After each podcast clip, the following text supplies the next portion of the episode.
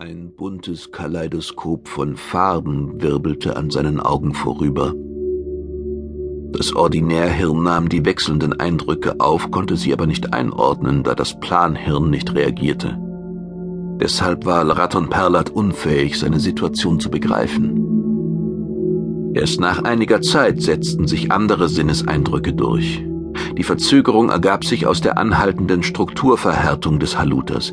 Nur allmählich registrierte sein Bewusstsein eine Diskrepanz zwischen dem Innendruck des Körpers und dem Außendruck sowie ein zunehmendes Kältegefühl. Als das Planhirn endlich wieder seine Tätigkeit aufnahm, erkannte Perlat, dass er im Weltraum trieb. Die Rotation der Farben ergab sich aus den verschiedenfarbigen Gasschleiern der weiteren Umgebung und der steten Drehung seines Körpers.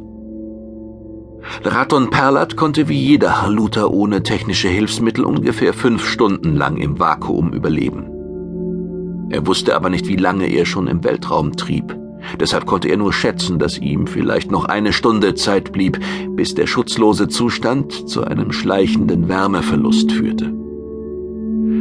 Dass er die Explosion der falschen Marco Polo überlebt hatte, akzeptierte er, ohne sich darüber Gedanken zu machen. Dringender war die Frage, wie er seine Drehbewegung reduzieren und sich orientieren konnte.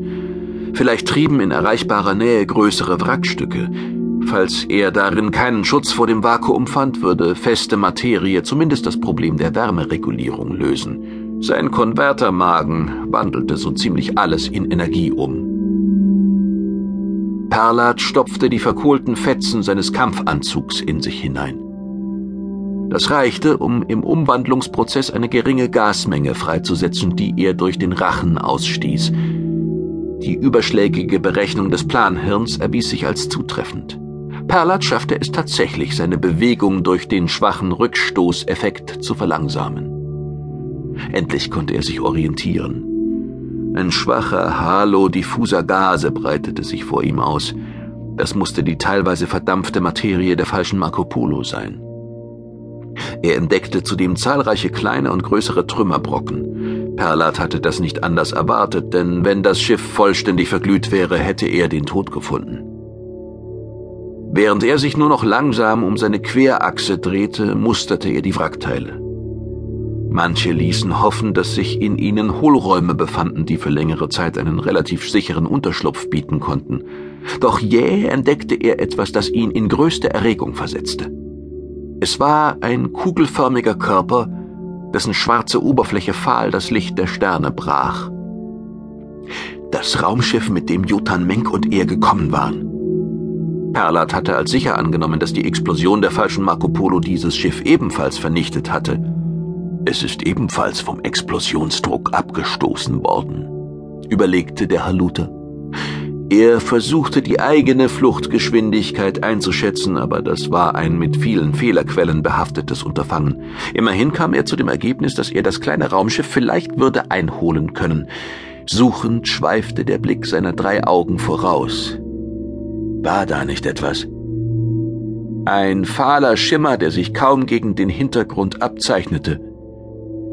Er hatte sich getäuscht. Aber nein, da war es wieder. Es musste ein kleineres Wrackstück sein, das sich vor ihm bewegte. Er kam näher, konnte es schon nach wenigen Minuten mit einem seiner Handlungsarme erreichen. Fast krallte er die Finger in das geschmolzene und bizarr wiedererstarrte Stück Metallplastik.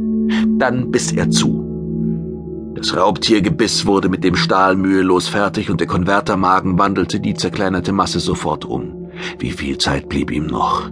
Perlat wollte es gar nicht wissen. Er würgte und stieß das Gas aus, das als Nebenprodukt der Energiegewinnung im Magen erzeugt wurde. Stolz erfüllte ihn in dem Moment. Ja, er war stolz, ein Haluter zu sein. Auch wenn seine Vorfahren diese Galaxis an den Rand des Untergangs getrieben hatten. Das lag 50.000 Jahre zurück. Lange genug, um das Mordbrennen von einst nicht mehr als Belastung zu empfinden, aber immer noch bedrohlich nahe die Mahnung zu verstehen. Das Volk der Haluta führte keine Kriege mehr. Benommenheit stieg in ihm auf. Es gab nichts mehr, was er noch tun konnte. Zur Rettung fehlte ihm eine halbe Stunde, vielleicht sogar weniger. Er wollte es gar nicht wissen. Raton Perlat schloss die Augen. Noch schwebte